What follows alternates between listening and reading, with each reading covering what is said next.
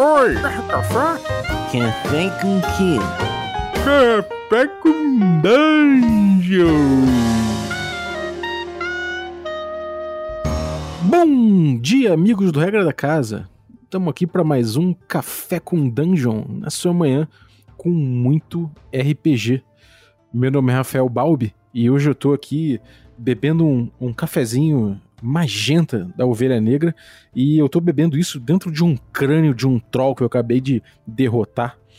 E hoje a gente vai falar aí de D&D porque é a D&D Cyclopedia. Antes de chamar a coluna, porém, eu queria passar um recadinho para vocês. Além de você se tornar um assinante do Café com Dungeon a partir de 5 reais em picpay.me barra Café com Dungeon, agora tem um outro jeito de você apoiar o seu podcast favorito a gente abriu a nossa lojinha de camisetas e de estampas e de canecas e de tudo mais. Mas por enquanto a gente está em pré-venda aí para começar a azeitar, viabilizar nosso negócio.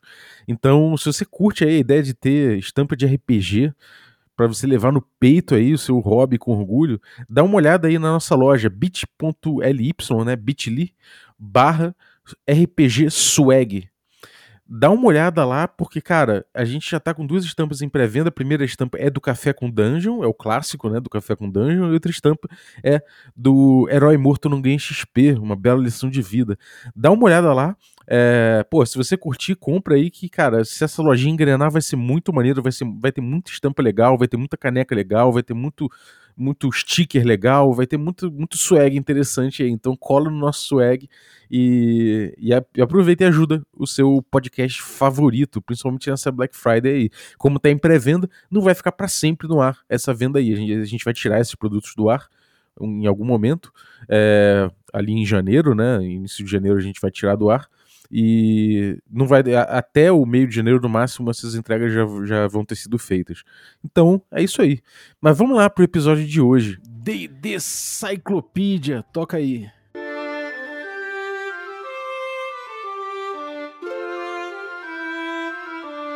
Bom dia, D&Dzistas! Estavam esperando aquele mercador sembiano, não? pois o mandei para uma jornada e está cumprindo uma missão. É amando daquele que é o soberano de Submontanha. De qualquer forma, devo chamar meus dois lacaios para que vocês entendam e recebam um pouco do meu vasto e enorme conhecimento para preencherem as suas mentes vazias e fúteis.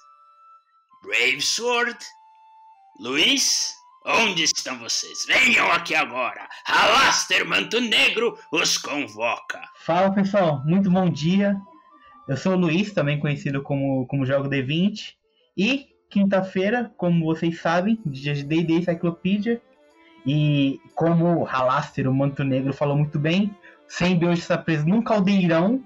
Esse caldeirão chama Trabalho, não o caldeirão da taxa. E me acompanhando temos Dave Sword, advogado e bacharel em D&D. Fala pessoal, tudo bem? Bom, Halaster manda, a gente obedece, né? é, isso aí. E aí, Luiz, como é que estão as coisas? Tudo certo? Tudo ótimo, cara. E contigo? Maravilha, tudo bem, graças a Deus. Aí depois de um hiato, estamos de volta para muito, muito mais lore, muito mais conhecimento de D&D para vocês. E como o Manda-Chuva Arcano falou, a gente vai falar do que hoje, Luiz? É, vamos aproveitar que quinta-feira é mais conhecido agora é, no Gerotex como dia de TBT. Vamos fazer um TBT de, um, de alguns dos materiais mais, mais antigos de D&D e falar sobre um, um plano, um reino, um local que até hoje é muito é muito questionado em D&D, que é Far Realm. É isso aí, hoje a gente vai falar do Reino Distante é a grande influência, talvez é, é, é a maior né, influência de Lovecraft no universo de D&D, né? A gente vai falar um pouco de onde que veio essa ideia do reino distante, que lugar é esse, uh, falar um pouco das origens e de como ele foi instituído nas edições anteriores, né? É, o, do que se originou dele, o que, que ele, dele decorreu, né? As várias criaturas, as várias ideias. e como é que ele está presente na quinta edição, né, Luiz? Isso aí. E, Brave, já posso começar com aquela perguntinha capciosa? Manda, claro. Não tá nem, não tá nem na pauta. Você acha que essa inclusão do, do Far Realm, assim, eu sou de 95, não conheço nada é, dessa, dessa época, desse, desse do, do, dos primórdios da ID. Você acha que foi meio que pra, pra cumprir uma cota, pra ter um. colocar D&D com armas de, de terror, de, de sobrenatural, é, aquilo que você não conhece, é, aberrações. Você acha que foi mais ou menos nesse sentido ou os caras de fato tiveram, ó, oh, vamos criar um, um reino aqui que cujas criaturas o, o pessoal não conhece, que é aterrador para a mente de um humanoide convencional. O que, que, você acha? Cara, eu vou te dizer que foi. É, eu acho que foi uma ideia que estava no lugar certo e na hora certa. Porque o primeiro suplemento que fala do, do reino distante, né? É, ele veio de um jeito totalmente inusitado. Foi escrito pelo Bruce R. Cordell. Né? A gente vai falar um pouco até dos primórdios da influência do Lovecraft, dos mitos de Cthulhu nos é, cenários, né, no D&D de modo geral. É, tem um material muito legal feito pelo, pelo pessoal do Mundo Tentacular lá, um abraço pro, pro Luiz Paulo, para todo mundo. É, e eles explicam exatamente isso, o que, que aconteceu né, com essa influência dos mitos de Cthulhu no D&D, é, que entrou e depois saiu, né, porque tinha lá a questão Cacaósio, que em 81 lançou o próprio RPG, o Call Cthulhu, né, é, de horror, e a herança que mesmo essas criaturas deixaram um pouco no cenário, né? A gente vai falar brevemente disso, porque isso dá o, é, é dá o gancho para a gente conseguir colocar a ideia do Far Helm. Foi uma, uma criação, na verdade, do Bruce R. Cordell na segunda edição, no finalzinho da segunda edição, uma aventura muito legal, é, The Gates of Firestorm Peak. E a partir daí, o conceito se expandiu né, de uma maneira bastante interessante, tanto na terceira na quarta edição, para variar, a quarta edição mudou tudo de. colocou a, a mitologia inteira de DD de ponta cabeça, não foi diferente com o Far Helm. É, e aí, o que, que aconteceu agora na quinta? Como é que ele está inserido na, na, cosmologia da Grande Roda, né, na mitologia do DD?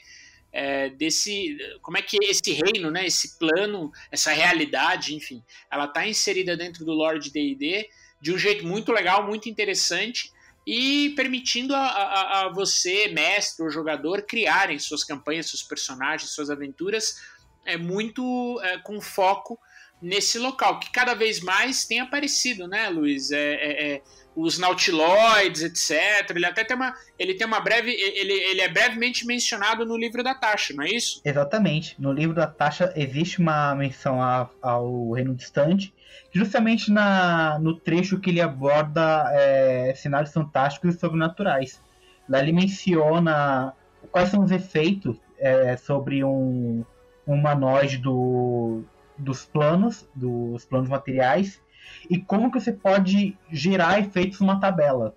Tem também é, Rockman, foi uma aventura disponibilizada acho que apenas é, digitalmente, para alguma Extra Life, provavelmente, não, não, me recordo bem.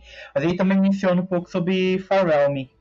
E aproveitando para reiterar, Breve, o que, você, o que você falou sobre ter, ter nascido por, por, puro, por puro acaso, tem um, tem um post do, do Bruce Cordon no, no blog dele que menciona justamente isso. É, a D&D queria dar suporte ao, aos player options que tinham saído, acho que foi para a D&D ainda, não sei dizer, é, D&D, a D&D primeira edição, segunda edição me confunde bastante, não é uma área que eu domino, longe disso. E ele fala que tinham falado, ó, usa esse material que a gente lançou e cria, cria alguma aventura. E só deram um nome para ele, que foi The Gate of Firestorm Peak, que você tinha falado já. Então foi assim que nasceu, basicamente, o Far Realms para D&D. É, isso mesmo, isso mesmo. Se a gente volta no tempo, até um pouco antes, Luiz, só para a gente traçar, né, da onde que vem a influência? O Farhelm, na verdade, ele, ele tem uma, uma pegada muito grande, muito forte nos mitos do Lovecraft. Né? É, no começo da década de. final da década de 70, início da década de 80, um dos manuais básicos do então ADD é, foi o Deities, Deities and Demigods, né? deuses e semideuses, divindades e semideuses. Um, e ele tinha uma área que ele contava ele trazia né, os, os anciões do Kof Cthulhu, né, as criaturas anciãs do Kof Cthulhu, né, como deuses, né, Alter Gods, né, as entidades do Kof Cthulhu, entidades até da Ereboriana, do Conan, acho que, salvo engano, a primeira, teve uma edição do, desse livro que trouxe, e as entidades do Elric, né, dos contos de Meliboné. Uh, e no começo a Chaosium, que era então a detentora dos direitos dos jogos, deu ok, né? Deles publicarem, eles até agradeceram, fizeram uma troca lá de informações, ó, oh, a gente agradece a Chaosium, na época TSR. Uh, ah, mas depois a Chaosium lançou o próprio jogo, né, o chamado de Cthulhu, o Call Cthulhu na, na época em sua primeira edição, e aí acho que um acordo de cavalheiros entre as editoras, não é muito, não é muito certo o que aconteceu, mas fato é que nas edições posteriores desse livro, é, a toda e qualquer menção aos deuses, né, as entidades da, do cenário, dos mitos de Cthulhu foi excluída.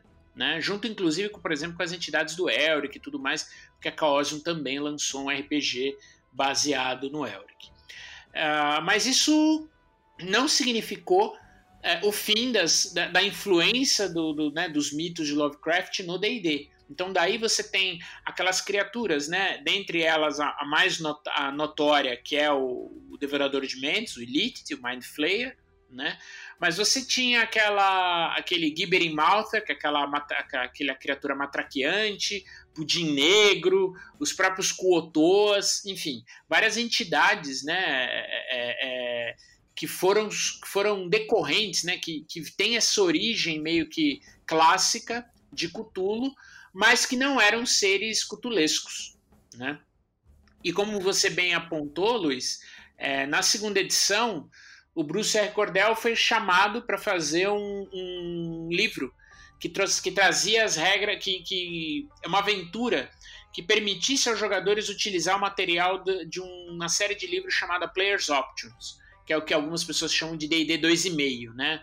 É da mesma forma que a cada edição tem aí um meio do caminho, né? A primeira edição foi o Nerd da Arcana, a segunda edição foi o, o Players Options e por aí vai. E aí ele criou essa aventura, né? Mas ele pegou uma ideia e meio que trouxe a ideia desse local, desse plano, dessa realidade fora da realidade, né? É, que decorre de um portal chamado The Vast Gate, portal vasto, que foi aberto, que foi, enfim, foi descoberto uh, milênios, eras atrás por uma raça chamada de elfos anciões, que mais tarde uh, o D&D os trataria como os Lixei, e dessa desse local né, que surgem essas criaturas é, é, é, cutulescas, essas entidades, esses seres. E reza a lenda, né? Os Elítides vêm desse local também, né? Isso aí. Bom, a gente mencionou um pouco sobre a origem, né? É, essa derivação de, dos mitos de Cthulhu. Agora, como que o, o reino distante é utilizado em D&D, Brave? Qual o papel dele dentro dessa mitologia? Então, a ideia, Luiz, é, é você ter um local é, de onde vêm as aberrações, né? Nas edições, inclusive, as edições posteriores, elas ficaram muito nessa nessa dúvida de trazer o Farhelm para mitologia de maneira permanente ou não. A terceira era meio que algo opcional. A quarta edição criou uma teoria totalmente diferente do Farhelm, até com raças, né? Aquele Shard Mind era eram fragmentos do portal lá que foi criado né, na, na época para aprisionar para impedir que essas criaturas chegassem. Uh, e a quinta edição, né, depois a gente vai falar um pouquinho, ela é, consolida o Farhelm dentro do, da mitologia de D&D, aí já de um jeito muito mais é, amarrado do que as edições anteriores, na minha opinião. Uh, mas ele serve, né, a, a principal função dele é você ter um, um lar, né, um plano de origem para várias criaturas que da terceira edição para frente é, o jogo começou a classificar como aberrações, né, seres aberrantes, aberrações, é, e ter um local de origem desses seres. Eles vêm desse local, desse plano, que é o reino distante, que é um, um local fora da realidade, é um plano onde existem infinitos, infinitos, é, infinitos níveis, é, você se movimenta nele com a sua mente, é um é, um, é uma coisa muito louca, literalmente, né?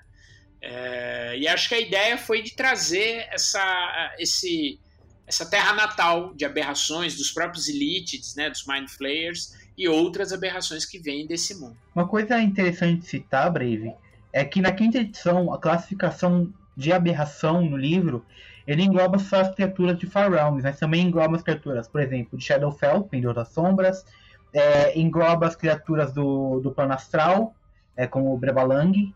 É, então é utilizado meio que para criaturas fora do plano material, digamos assim. Legal, não tinha notado isso. Você vê, mas você percebe que são lugares, né, Luiz, meio meio fora da realidade, né? O plano astral é aquele local que você se movimenta com a mente, total planos do Doutor Estranho, né, da Marvel.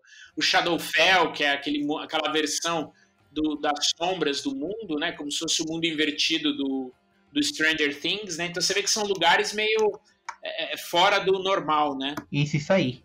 Bom, é, dito isso, é, a gente também já falou um pouco sobre, sobre as criaturas, né? É, os Mind Flayers, inclusive eu li um negócio sobre o, os Mind Flayers. É, nesses livros mais antigos da D&D, que não é muito bem coberto na quinta edição, que essas, essas aberrações, é, elas não são apenas fora da nossa realidade, mas em alguns casos, é, o clássico arbolete ele é fora das nossas eras, inclusive.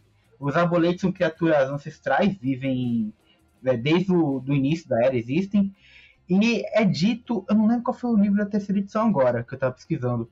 Mas o, os Mind Flayers, eles são do futuro e voltaram para o passado, voltaram pro passado porque eles chegaram à conclusão na, no tempo futuro deles de que o mundo ia acabar. Então, é, essa meio que é a percepção de, de aberrações. Elas são criaturas tanto fora do nosso tempo quanto do espaço. É, exatamente, você tem razão. O livro que menciona essa origem dos Mind Flayers é o Lords of Madness. É um livro muito legal. É, um, é o guia de aberrações, né, para D&D terceira edição. Uh, e, ele, e, e é engraçado que esse livro ele não traz uma ideia clara de colocar o reino distante dentro ou não da mitologia de D&D. Então você vê que os aboletes vêm de um passado distante, é, os elítides vêm do futuro, os aboletes surgiram num passado distante né, e vivem aí nos cenários de fantasia de D&D desde então.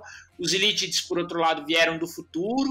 É, existem várias teorias, nas edições anteriores eles teriam dominado, conquistado é, todo, todos os mundos né, do multiverso, e aí uma espécie de catástrofe teria feito com que eles voltassem no tempo para evitar essa catástrofe, né? E você tem alguns cenários, como Eberron, por exemplo, que eles sim colocam o reino distante ou né, um, um, um plano muito semelhante é, dentro da mitologia de forma bastante contundente, né? Que é no caso do Eberron é o plano de Shoriat, que é o plano da loucura, que existem lá entidades também que, que moldam a carne, que transformam, que criam aberrações na Terra, né? Então eles, inclusive, são responsáveis por, por dizimar um dos grandes impérios de Eberron na época de Corver, do continente de Corver, que são os goblinoides, né? Eles tinham um grande império, eles eram assim a civilização mais avançada, mais avançada que os humanos, que, que, os, é, que as outras raças, mas eles foram assim rechaçados e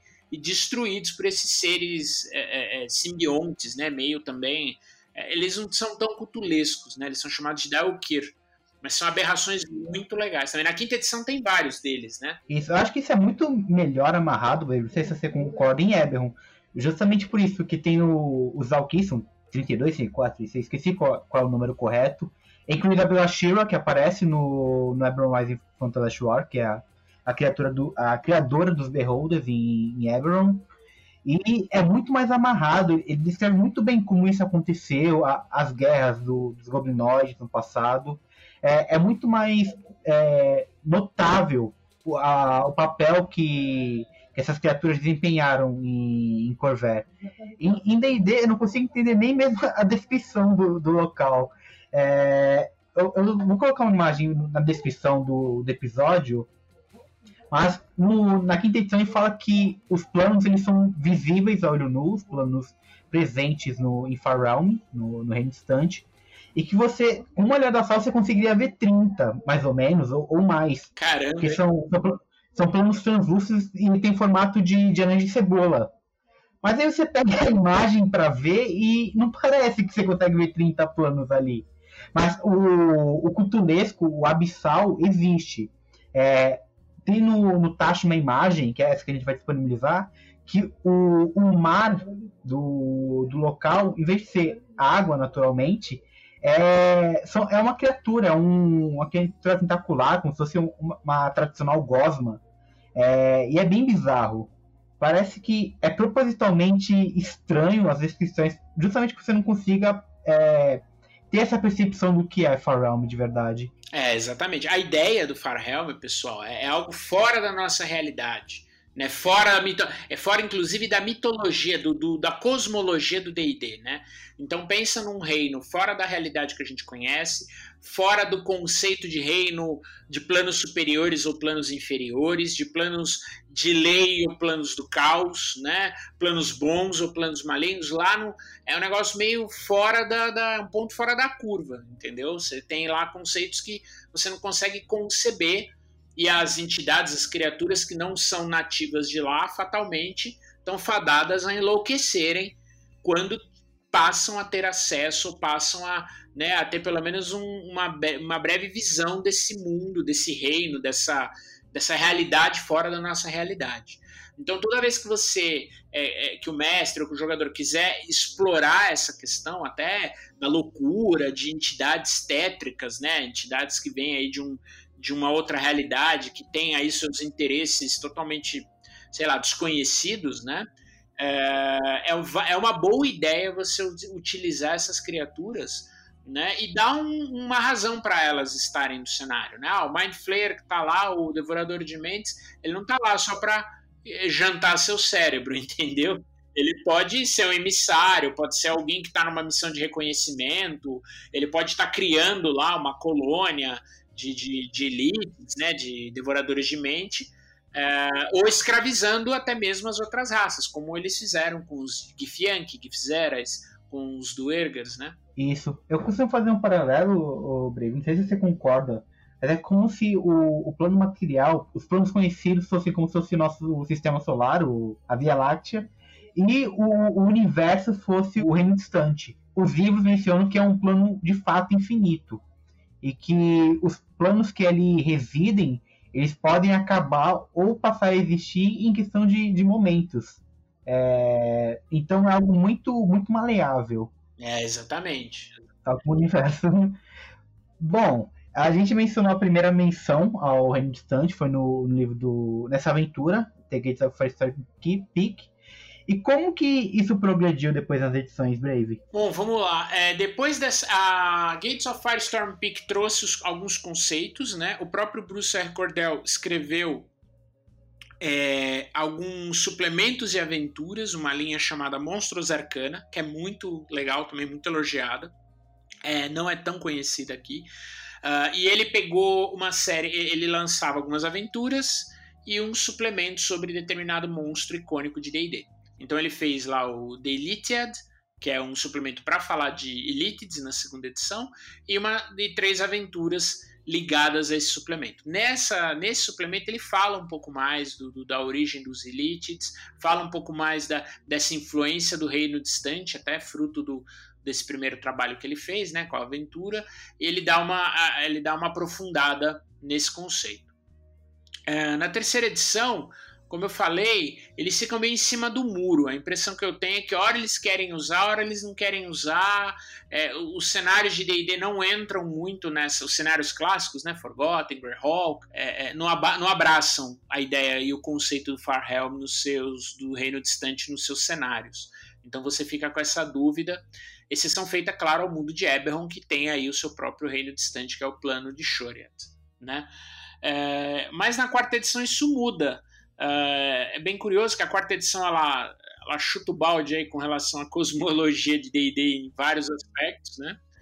E com o Farhelm, com o Reino Distante, ela também fez isso. Você chegou a ver alguma coisa de quarta edição, Luiz? Uh, eu vi muito pouco, Brave. Eu tenho que uh, umas anotações que, que eu, que, eu, fiz durante a leitura, mas me pareceu muito mais do mesmo. É, é até a quinta edição, para mim, pelo que, que eu li, é, com exceção da, do que eles mencionam dos, Ether Evils, que o tem uma lista é enorme de, de seres que podem ser originados de Far Realms, é, eu achei muito mais do mesmo.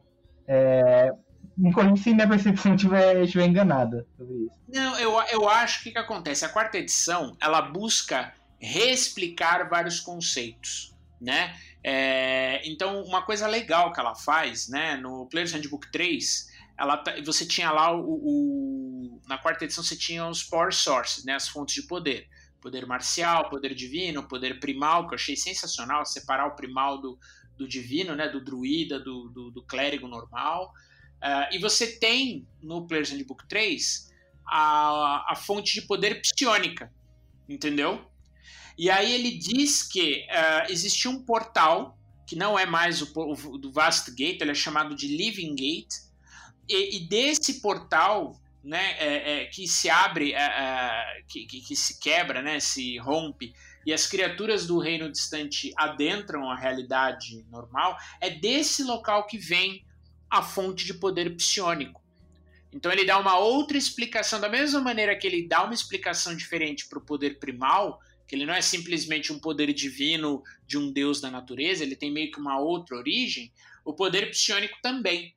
E eu achei bem interessante, muito legal essa, essa influência do, do, do poder psionico no reino distante e como que ele, como é que ele é utilizado na mitologia. A quinta edição, acho que ao contrário, ela acaba mencionando um pouco mais ele, a gente vai falar um pouquinho mais agora, né, Luiz? Mas ela não, eu não sei se ele ele não tem uma origem clara, não é isso? Isso. Na verdade, a quinta edição menciona muito pouco, é, dá pouca informação sobre, sobre o Reino Distante. Você vai encontrar mais informações no Mordenkainen, Tongue of Fools e no Dungeon Master's Guide.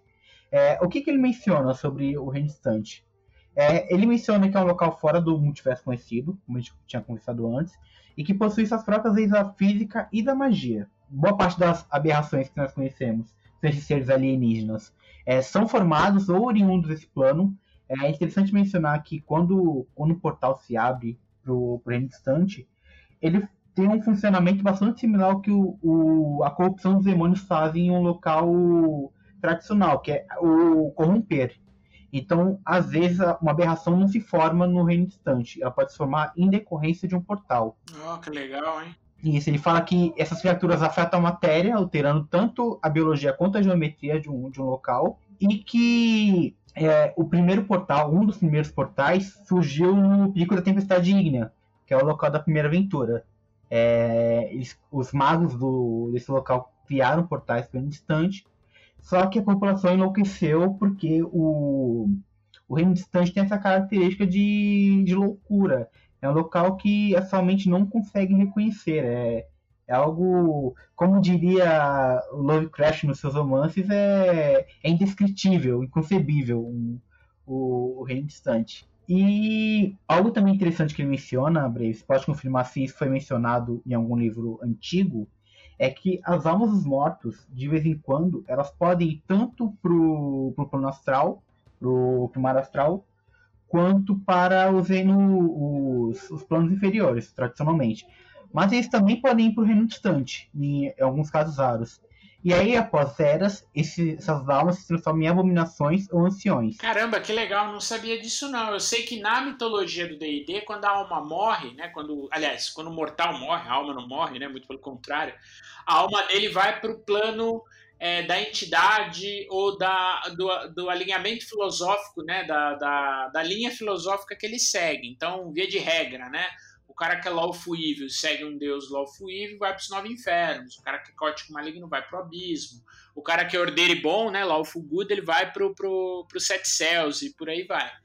Uh, mas é muito legal essa ideia de que algumas almas podem se perder no meio do caminho e irem parar no reino distante, né? É muito, muito interessante. Existe até uma teoria de que uma das raças abissais mais antigas é chamada de Obirit, que é antes até dos demônios, que são os Tanarri, né? É, via de regra, ela, ela teria descendido, ela teria surgido no reino distante há incontáveis eras passadas. Isso, essa informação inclusive está mencionada no, no Tasha. Ah, que legal, hein? É, existe uma, uma tabela que eles colocam para acionar alguns efeitos quando os personagens estiverem no local, para você fazer isso de forma aleatória. E eles mencionam esse, essa informação. Ainda, na aventura Rakma, como eu falei, é uma aventura criada para o digital, criada para o Press Life, eles colocam uma mecânica para quando os personagens estão no, no reino distante.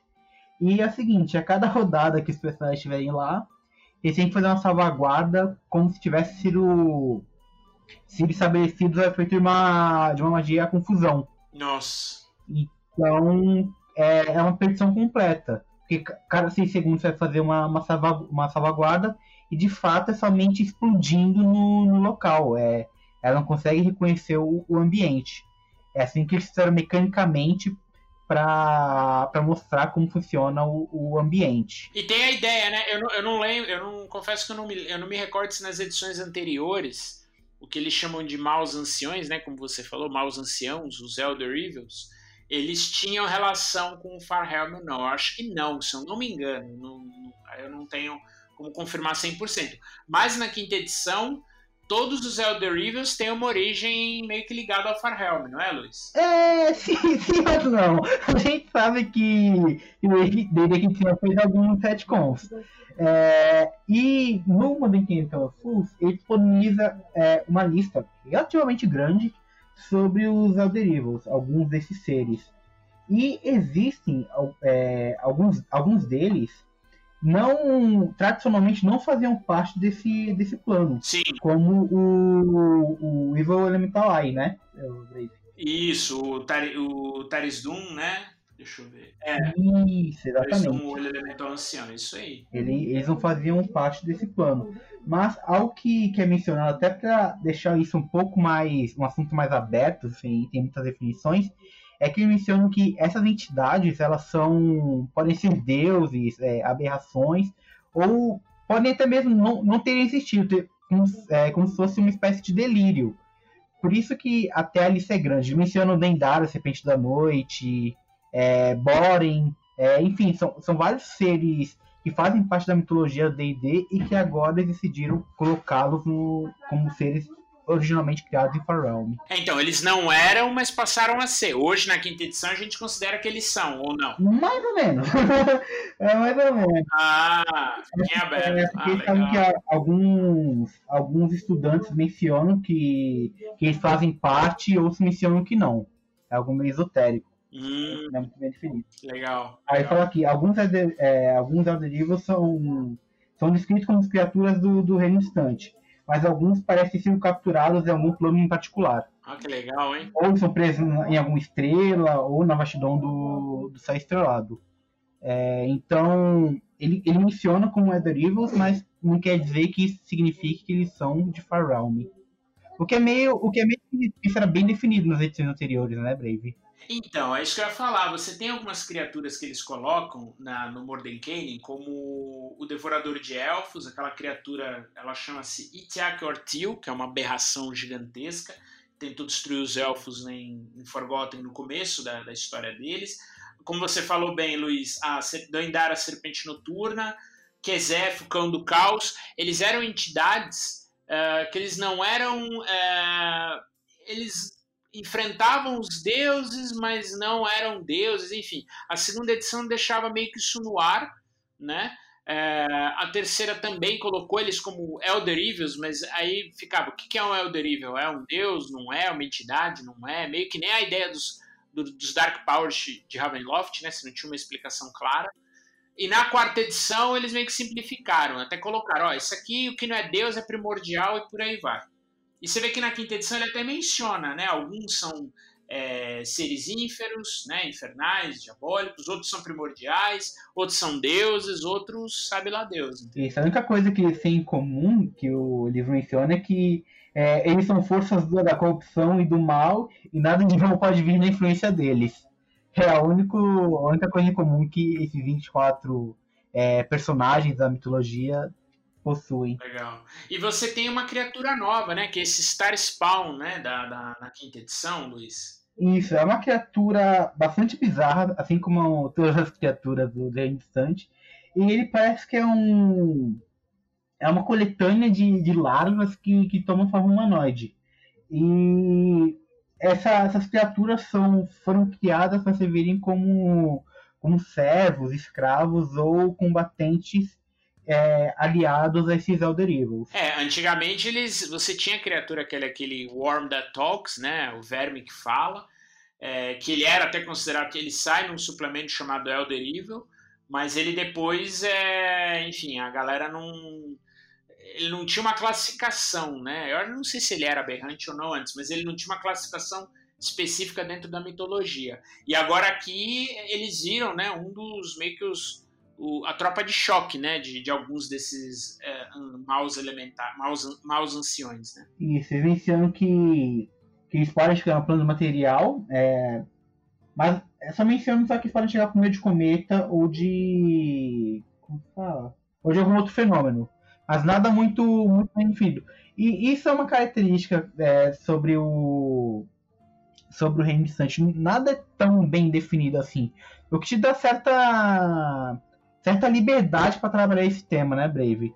É, você não precisa criar uma, uma campanha lá com Tulo, por exemplo, para usar esse, esse local. Com certeza, tanto que você pega, você pega dois conceitos de criaturas ligadas ao reino distante que são totalmente diferentes, né, em, em cenários de D&D. Na quarta edição, é, o próprio Bruce, o Bruce Cordell, ele escreveu uma trilogia né, é ligada também ao reino distante, onde os aboletes eles vinham desse local e criaram uma e se instalaram em Faerun, no Mar das Estrelas Cadentes. Então tinha uma cidadela voadora, essas criaturas que ficavam meio uns, uns aboletes que ficavam circundando ela nos céus, né, uma coisa totalmente maluca.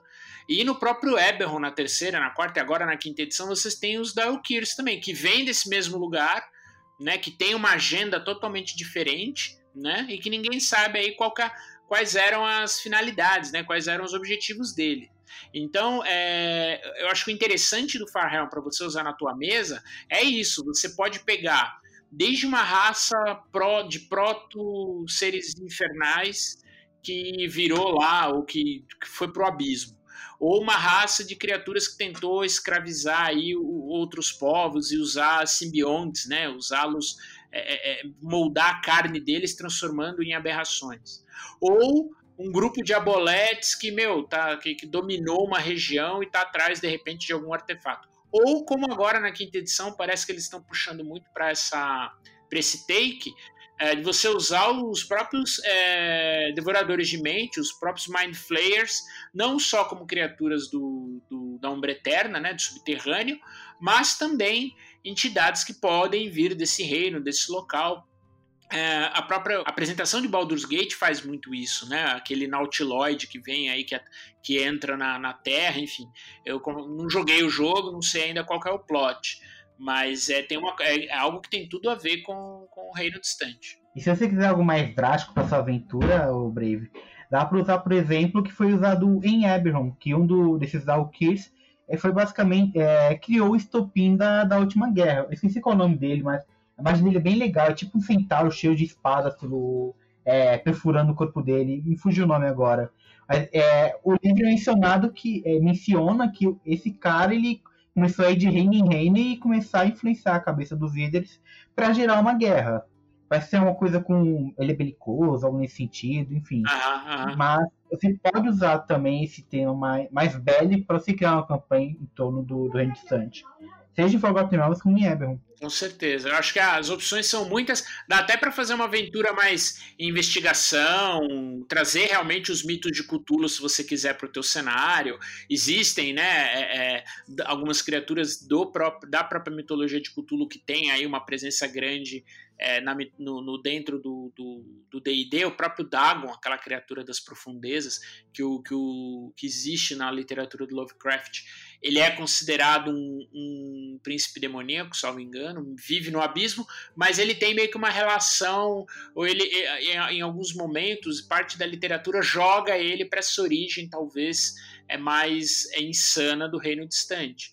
Então acho que dá para colocar até é, são até conceitos legais de você tirar talvez aquele, aquele conceito meio ah, vou enfrentar demônio, vou enfrentar não sei o que nos níveis mais altos, colocar uma ameaça meio mais súbita, mais ligada talvez a uma investigação, a, a, a, a um domínio mental, entendeu? Não a algo tão é, belicoso ou enfim é, é uma guerra é, é normal. Imagina uma guerra onde você está você está travando essa guerra pela, pelo controle da mente das pessoas. É um plot até que eu acho que dá para fazer muita coisa interessante. Dá, dá sim, é algo bastante maleável. Agora, Brave, o, o nosso 20 deve ter se amarrado no, no assunto, deve ter gostado bastante de saber mais sobre o, o Reino Distante.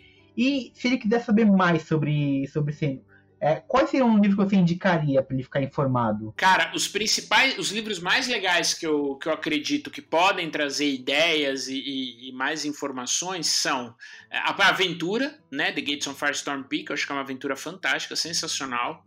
Esse suplemento de segunda edição também, que é o Elitiad, né, Elitiad, né, como está escrito, que é o livro que trata os Ilitides dentro desse conceito que é um, uma série de livros chamado Monstros Arcana. É, na terceira edição, Lords of Madness é um suplemento muito interessante, muito legal. E acho que na quinta, cara, o livro do Mordenkainen, você não acha, não? Isso, essa é a minha recomendação. O Mordenkainen tem muita informação sobre não apenas o Reino Distante, mas também quase todos os outros planos de existência. Então é um livro que vale a pena ter. Mas se você for um mestre de, que está narrando uma, uma campanha em nível alto, o vestiário dele, metade das criaturas são de nível de desafio 10 ou mais. Essa, essa aventura que introduziu o, o Reino Distante, ela está disponível no, na Demis Guild em 5 doletas, baratinho, tem, tem 131 páginas, tem, tem também informações sobre o plano. Vale a pena pegar. Ela foi feita para seis personagens dos níveis 5 a 8, então tem que dar aquela upada antes, antes de embarcar nessa. Mas me diz uma coisa, Luiz. E se eu quiser uma miniatura de um Mind Flayer, de um Devorador de Mentes, onde é que eu acho aqui para comprar uma miniatura de um Mind Flayer? Diz para mim. Você acha essas miniaturas, Brave, no mercado RPG, cara. Mercado RPG é um, é parceiro aqui da da D&D Encyclopedia, e eles, nessa Black Friday, fazendo promoções bastante interessantes de miniatura. As promoções chegam até 50% de desconto, e, usando o nosso, nosso cupom, que vai estar na descrição, você ganha mais 5% de desconto. É, então você consegue essa miniatura com preço bacanudo e ainda dá um apoio pra gente. Tem Mind Flayer, tem, tem Beholder, tem. Tem, tem mapas se você não, não tiver grid e tal. Você pode usar esses mapas como como seu grid. Tem, tem de barco, tem taverna, enfim. A variedade de, de itens para campanhas presenciais que tem no mercado RPG é bastante grande, vale a pena consultar. Com certeza. Tem livros lá, dados, é, tem bastante coisa. Tem acessórios para você agora que está querendo pintar as suas miniaturas, né? Produzir as suas miniaturas. E o desconto é DND C5 para você poder utilizar e ganhar aí os 5% de desconto lá no mercado RPG. Então aproveitem, pô, o pessoal lá é super gente boa, o Davi, um abração aí, Davi. E conta, tem miniatura, tem cenário, grid, é, acessórios, aquelas áreas de magia, é, é, enfim, bandeja de dados, torre de dados. É muito legal, vale muito a pena e é super recomendado. Isso aí, Brave. Recadinhos, Brave? Cara, a gente a gente deu uma pausa, infelizmente, aí por conta de algumas questões é, de saúde, que graças a Deus estão resolvidas na, na, na campanha lá da. Icewind Dale. Isso, Icewind Dale, Rime of the Frostmaid, obrigado. Lá no Perdidos no Play, mas a gente está voltando. Se tudo der certo, a gente vai dar um, um up aí, tentar fazer um, um mês de férias mais intenso aí. Também tenho conversado com o Ramon, vou conversar também com, a, com os outros participantes para até alinhar a agenda. Então, aguardem aí, peço desculpas pelo hiato, mas a gente está voltando aí com muita novidade, muita coisa boa. Uh, vai ter um evento beneficente também da Adventures League em dezembro. É, vale muito a pena o pessoal ficar de olho aí. Em breve o pessoal vai começar a fazer as divulgações. Vai ter mesa, vai ter palestra, vai ter muita coisa legal. Né? Vai ter Reza Lenda que vão ter as aventuras da League, talvez aí umas aventuras épicas para a galera conseguir é, jogar e tudo mais. Uh, cara, é isso. E você, algum recadinho? É, primeiro, também vai lembrar, é, aproveitando a menção a esse museu, que nas próximas semanas seriam episódios sobre a aventura. Provavelmente deve ser dividido em dois ou, ou três episódios, porque é uma aventura bem longa. É, já li boa parte, o, Brave também está narrando a aventura, então vai poder dar esses, esses insights de mestre sobre ela. Principalmente capítulo 4, fiquei muito puto capítulo 4, aproveitando a menção aqui. É, eu queria deve saber a. Deve saber o lixo que fizeram, foi um lixo aquilo. Semana que vem nós teremos um episódio especial sobre Taxas Cauldron. Eu já, eu já li o livro inteiro já há dois dias dei aquela devorada, tá, tá bem, bem controverso, digamos assim. É, você pode ver reviews positivos e negativos na internet. Nós iremos dar essa batida de martelo aqui. E se você está vendo esse episódio na, na quinta-feira, dia, dia 26, amanhã, dia 27, é Black Friday e a gente está fazendo um apanhado de todas as promoções no, nas lojas que vendem livros de RPG. Ou seja, Jambô, New Order, Pensamento Coletivo, enfim, todas as editoras, marketplaces que comercializam RPG vão estar mencionados em uma planilha. E aí você vai poder aproveitar o, essa promoção de, de forma mais uh, contundente. Você vai poder ver a, o comparativo de preços, onde está mais barato. E aí você pouparia ainda, você vai poupar mais do que você já pouparia por ser Black Friday. Então, jogos20.com vai ser o primeiro link lá no, no site. É, vão ficar a semana toda e o fim de semana inteiro atualizando a planilha. É isso, jogos20.com. Maravilha, esse homem é uma máquina, né? Pelo amor de Deus, o cara não para. não, para não. não pode parar, não. não tá certo, tá certo. Maravilha, Luiz. Muito obrigado. Obrigado, pessoal. A gente espera vocês aí em breve. Esperamos que o Halaster libere o Sembiano da quest dele, que ele volte em breve e que o Balbi também esteja aí com a gente para falar muito aí sobre RPG, sobre D&D e tamo junto, pessoal. Um abraço. Um abraço, pessoal. Bob, contigo. Maravilha. Então, galera, esses links aí a gente vai botar aí no descritivo do episódio.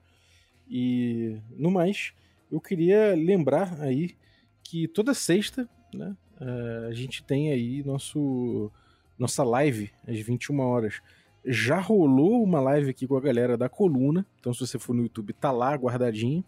E nessa live a gente tirou dúvidas da galera aí que mandou perguntas no Instagram e tudo mais.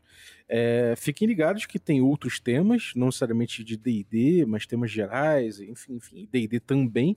E a gente vai ter cada vez mais aí a galera da coluna participando nessa, nessa live, 21 horas no Regra da Casa no YouTube. Então procura lá youtube.com.br Regra da Casa. E você vai ver lá o playlist com todas as lives. A gente já tá na, indo pra sétima agora. E fora isso, tem o D&D Moleque, tem tudo que você quiser, tem lá no youtube.com.br regra da casa. Lembre-se que toda sexta-feira, às 21 horas, a gente vai estar com essa live aí, trocando uma ideia com os assinantes, é, respondendo perguntas sobre os episódios, ou ouvindo aí sua opinião, trocando uma ideia com você, sempre com algum tema também para a gente sacudir um pouquinho também. É, então é isso, queria agradecer que você que ficou ouvindo a gente aí, muito obrigado. E lembrar que você pode se tornar um assinante a partir de cinco reais em picpay.me barra café com dungeon e ajudar a gente aí a bater a próxima meta, né? Então entra lá e torna-se um assinante e ajude a gente nisso aí. E eu queria agradecer também nosso assinante Café Expresso, Café com Creme e Café Gourmet por tornarem possível essa aventura. Então é isso aí, valeu, um abraço e até a próxima.